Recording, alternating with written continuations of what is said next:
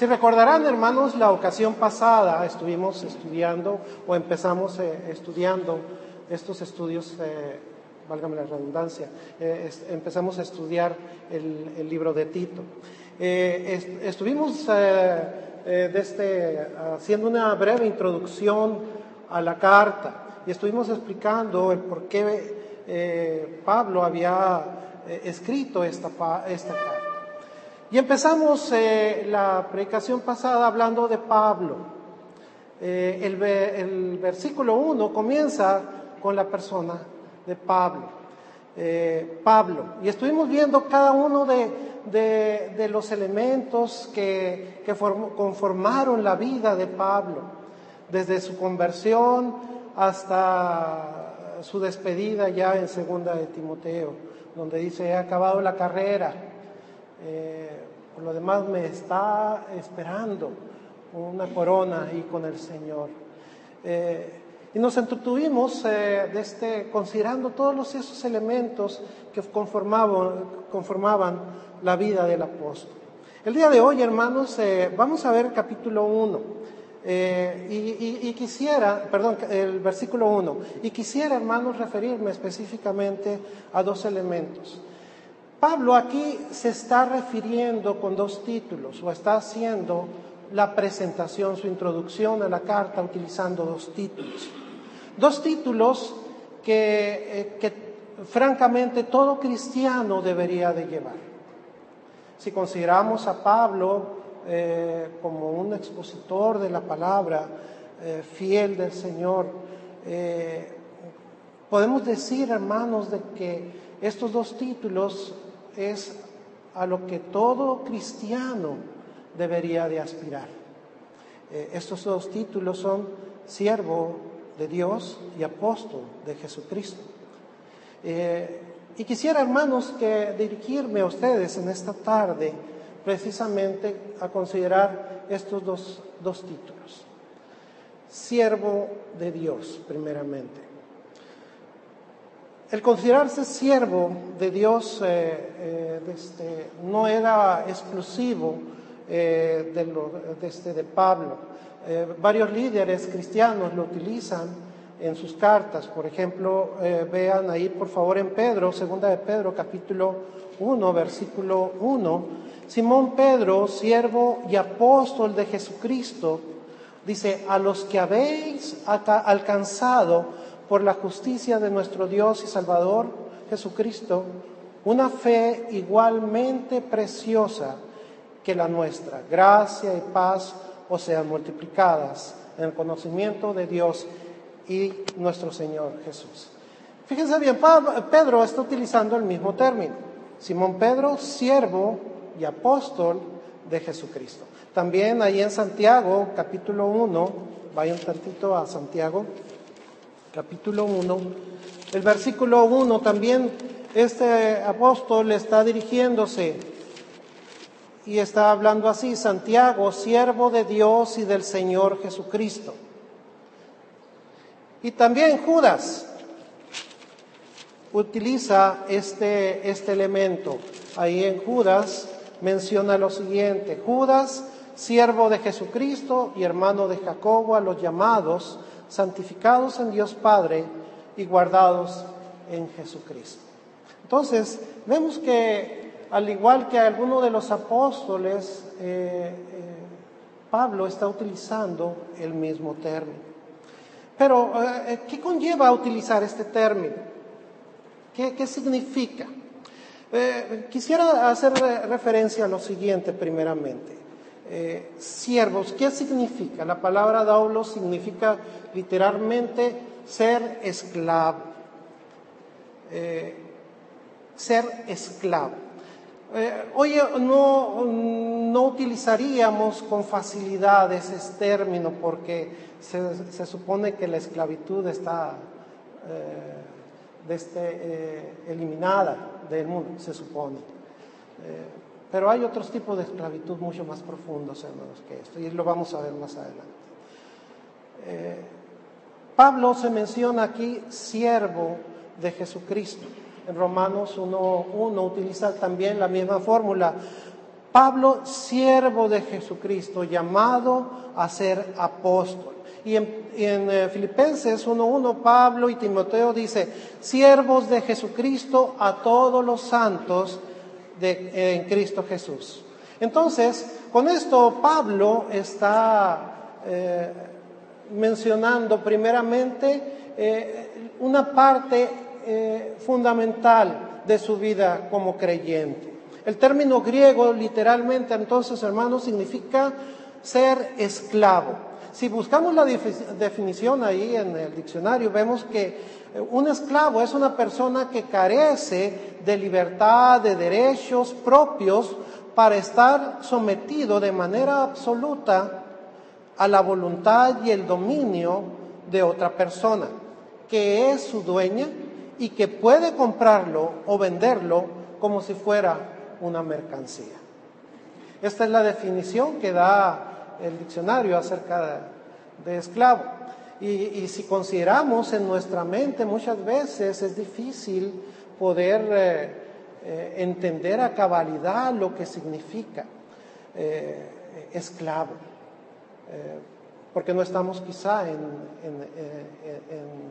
la cultura de hace dos mil años cuando fue escrita esta carta. Pero si queremos ser reales a lo que dice la escritura, debemos de tomarlo de esta manera.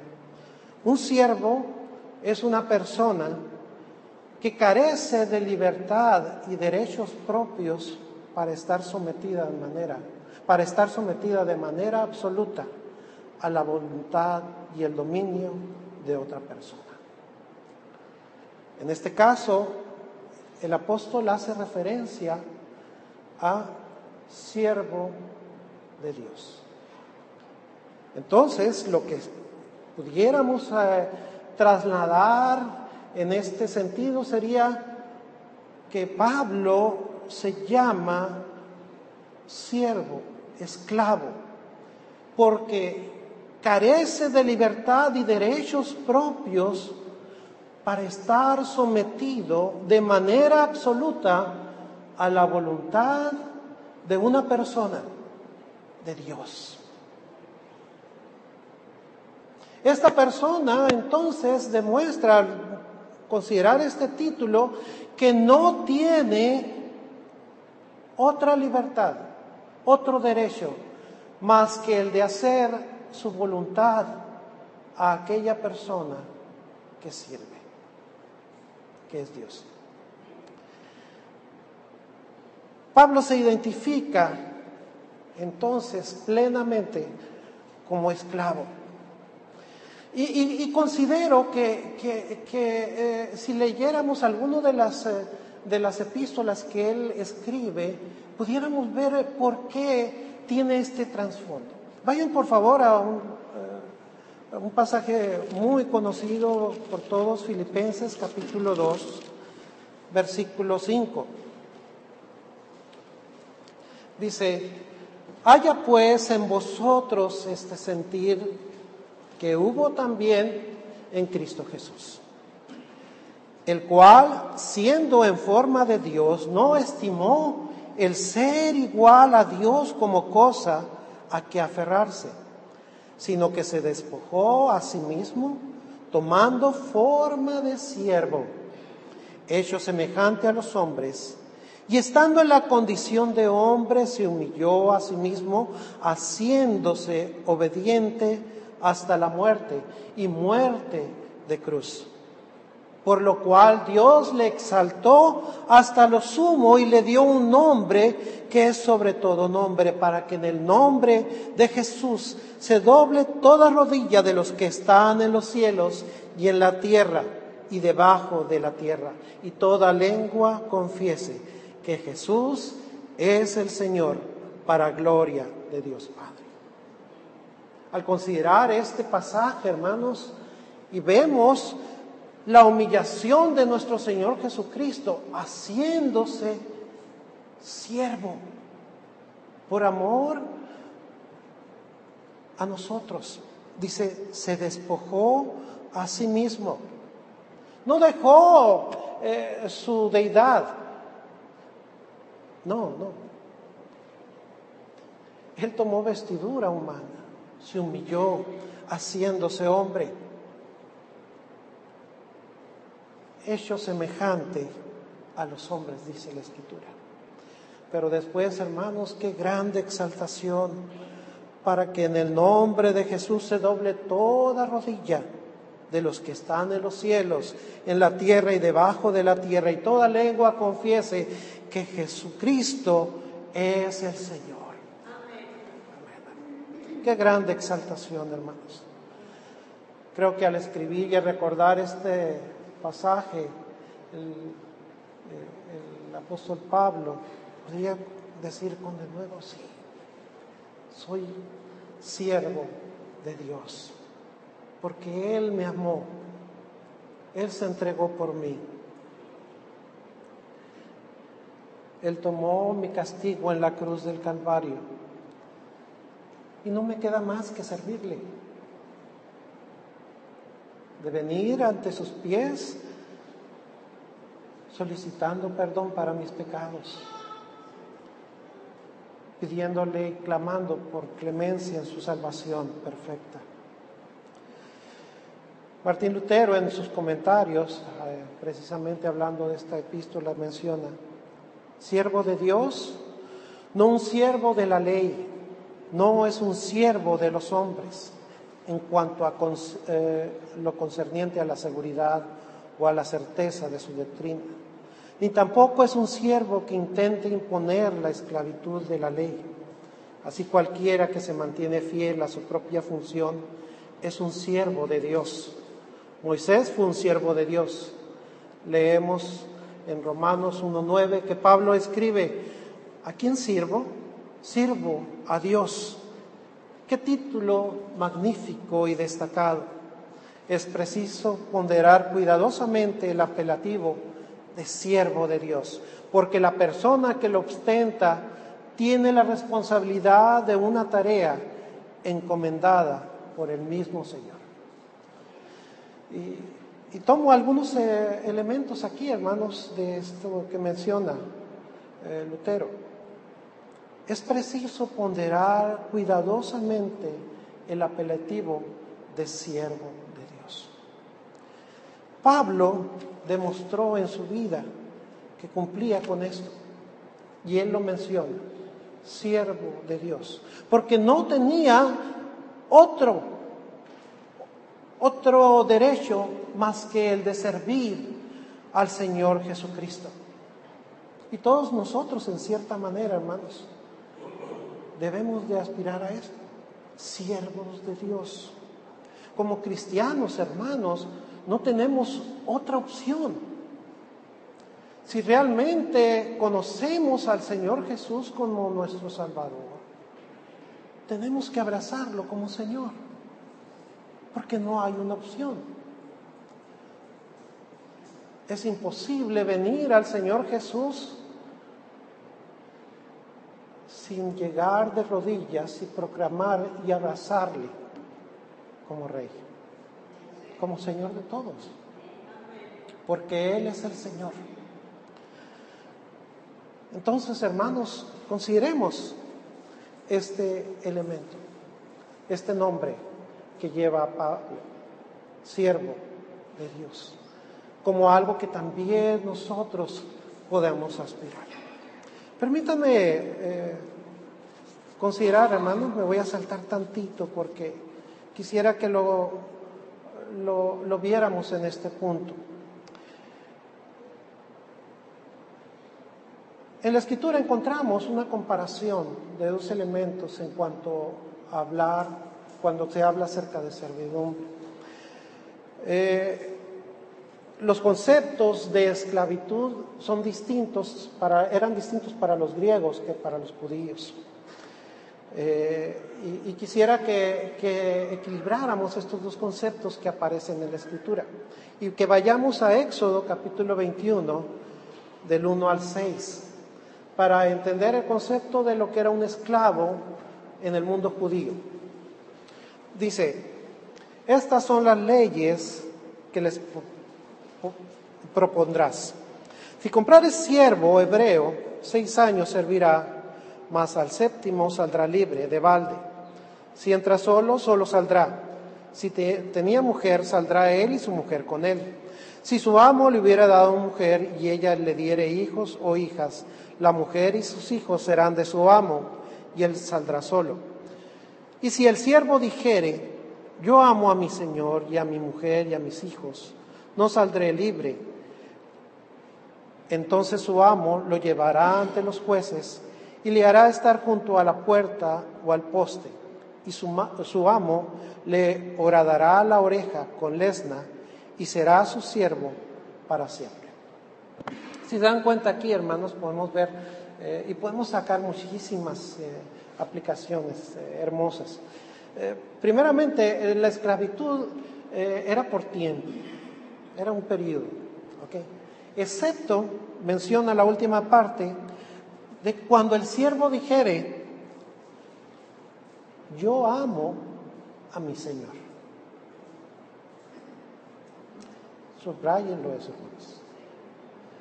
Porque es elemento fundamental para que pudiéramos ser esclavos para siempre. Yo amo a mi Señor. Y entonces era tomado aquel siervo, llevado ante los jueces y declaraba, yo amo a mi Señor y quiero quedarme con Él. No, no me interesa ir a, ningún, a ninguna parte. Deseo estar con Él. Ahí está mi familia, ahí están mis hijos. Quiero servirle. Entonces el amo hacía una marca en la oreja con una lesna y será su siervo para siempre. En cierta manera, hermanos, el Señor ha puesto una marca en nuestro corazón. No es el Espíritu Santo la marca que nos eh, indica, son, son las arras del Espíritu. La salvación, hermanos, preciosa, el Espíritu Santo ha sido puesto en nuestro corazón como una marca preciosa. Y eso indica de que amamos al Señor, porque el Espíritu Santo nos lleva a amarlo. El otro punto, hermanos, eh, el otro pasaje lo pueden encontrar en Deuteronomio 15, 12 al 18. No lo vamos a considerar, hermanos, es muy semejante, pero el otro eh, pasaje se encuentra en Primera de Corintios 6:20. Vayan a, Primera de Corintios 6:20.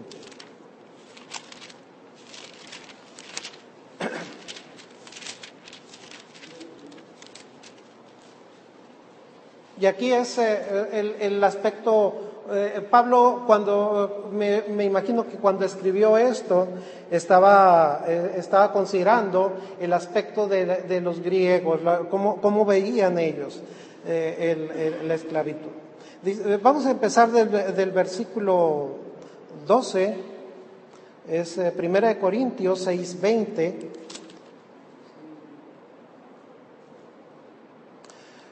Dice, todas las cosas me son lícitas, mas no todas convienen. Todas las cosas me son lícitas, mas no me dejaré dominar de ninguna. Las viandas para el vientre y el vientre para las viandas. Pero, tanto el uno como las otras destruirá Dios. Pero el cuerpo no es para la fornicación, sino para el Señor. Punto número uno, hermanos, no lo pierdan, sino para el Señor. Y el Señor para el cuerpo y Dios que levantó al Señor también, a nosotros nos levantará con su poder. Resucitaremos, hermanos. ¿No sabéis que vuestros cuerpos son miembros de Cristo? ¿Quitaré pues los miembros de Cristo si lo haré miembro de una ramera? De ningún modo. ¿O no sabéis que el que se une con una ramera es un cuerpo con ella? Porque dice, los dos serán una sola carne. Pero el que se une al Señor, un espíritu es con él. Huid de la fornicación. Cualquier otro pecado que el hombre cometa está fuera del cuerpo, más que el, más que, más el que fornica contra su propio cuerpo peca. O ignoráis, y aquí es lo importante, que vuestro cuerpo es templo del Espíritu Santo, el cual está en vosotros, el cual tenéis de Dios y que no sois vuestros porque habéis sido comprados por precio. Glorificad pues a Dios en vuestro cuerpo y en vuestro espíritu, los cuales son de Dios. Y aquí, hermanos, hago un paréntesis grande en este sentido. No ignoremos, hermanos, que Dios, nuestro Señor Jesucristo, ha pagado por precio. Dice, porque habéis sido comprados por precio. La palabra habéis sido comprados es eh, la palabra eh, agorazo, eh, que en el griego significa ir al mercado y comprar, haciendo alusión a ir al mercado de esclavos, comprarlo y sacarlo del, del mercado. Cristo ha pagado un precio, su preciosa sangre, por cada uno de los creyentes. Él nos ha librado de la esclavitud del pecado. Antes, hermanos, servíamos al pecado, a los deleites de este mundo. Estábamos perdidos, ajenos completamente a Dios. Pero Cristo en la cruz del Calvario pagó el precio y nos compró, nos rescató. Entonces, hermanos, ahora, si decimos que somos cristianos, si decimos que hemos eh, aceptado a Cristo y hacemos, eh, eh, tenemos esas preciosas promesas para nosotros. Él ha derramado su sangre por nosotros. Él nos ha comprado. Él ha pagado el precio que Dios demandaba para librarnos de la esclavitud del pecado. Por eso dice, glorificad pues a Dios en vuestros cuerpos y en vuestro espíritu, los cuales son de Dios. No nos olvidemos nunca, hermanos, esto. Por eso es importante considerar que somos siervos de Cristo, porque Él pagó el precio del rescate. Él nos compró. Somos de Dios. Somos de Dios. La siguiente palabra, hermanos, que encontramos es precisamente apóstol.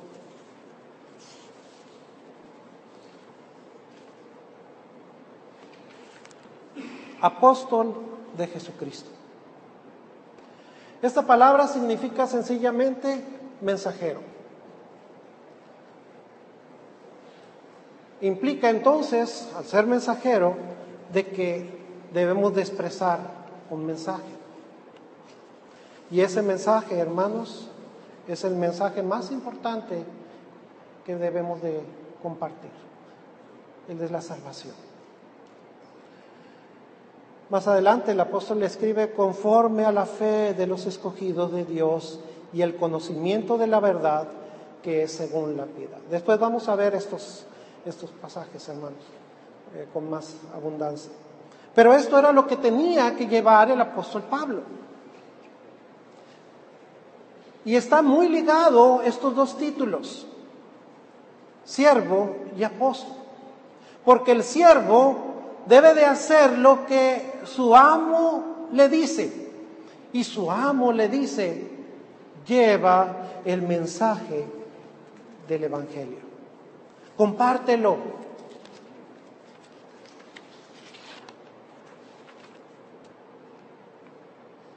Pablo se identifica entonces aquí y quería dejar bien claro, hermanos, primeramente, de que él era un apóstol, era un ministro de Jesucristo. Y que lo que tenía que exponer llevaba un sello de autoridad, la autoridad de la persona a la cual servía, apóstol de Jesucristo. Porque era interesante y era muy importante que consideraran los, eh, los eh, eh, Tito y, todos los cretenses que era donde estaba este Tito trabajando en la obra, de que el mensaje que iba a exponer venía de Dios. Por eso menciona ahí, conforme a la fe de los escogidos de Dios y el conocimiento de la verdad que es según la piedad. Él quería dejar bien claro de que lo que iba a expresar tenía el sello de aprobación de Dios, de nuestro Señor Jesucristo. Por eso menciona ahí apóstol de Jesucristo. Eh, en varios pasajes de la Escritura encontramos el, mismo tema, él mencionándose como apóstol de nuestro Señor Jesucristo. En Romanos capítulo 1 lo menciona, en Primera de Corintios 1.1, Gálatas 1.1, Efesios 1.1, en, en varios pasajes menciona este término. Él era un emisario de nuestro Señor Jesucristo. Eh, ¿Qué significaba entonces esta palabra? Más profundamente, hermanos, era una persona que estaba representando a un alto dignatario. Una persona que estaba representando, en este caso, si eh, pudiera ser al rey. Eh, hermanos, eh, dice la escritura de que nosotros ahí en, en 2 de Corintios, capítulo creo que es 4, dice que somos cartas de presentación al mundo. Somos en cierta manera emisarios para llevar el mensaje de la palabra y, somos emisarios del rey. ¿Qué más alto dignatario podemos representar? Creo que todos nosotros nos daría gusto de que nuestro jefe o nuestro, eh, yo trabajo en una escuela, que el director de la escuela me dijera, Francisco, ¿puedes representarme en esta reunión? inmediatamente una, una risita, pero por dentro un temblorcito así medio espectacular. Hermanos, como creyentes tenemos la más alta representación, la de Cristo. Eh, hermanos, hagámoslo dignamente, viviendo vidas entregadas conforme a la piedad, dice, conforme a la fe de los escogidos de Dios. Vivamos, hermanos, vidas que glorifiquen el nombre de nuestro Señor. Dos títulos, hermanos, que todo creyente debe aspirar. Siervo de Jesucristo, de Dios. Ministro, emisario de Jesucristo. Las preguntas, hermanos, aquí es, ¿estamos viviendo como siervos? ¿Estamos compartiendo el mensaje que el Señor nos ha pedido ahí en, Mateo capítulo 28? Ir por todo el mundo y predicar el Evangelio a toda criatura. ¿Lo estamos haciendo? Me gustaría, hermanos, de que todos nosotros, todos los cristianos, estuviéramos eh, eh, este, en la clase de evangelismo, aprendiendo más de cómo compartir el Evangelio porque es una parte de los títulos que debemos de llevar. Pero también, hermanos, como siervos, sirviendo primeramente al Señor en nuestra vida diaria, considerando de que Él es y debe de ser nuestro Señor en todo. Dos títulos, hermanos, que Pablo da que pudiéramos también nosotros llevar. Vamos a orar. Te pedimos, Señor, en esta noche que tú bendigas tu palabra, Señor. Que tu espíritu la tome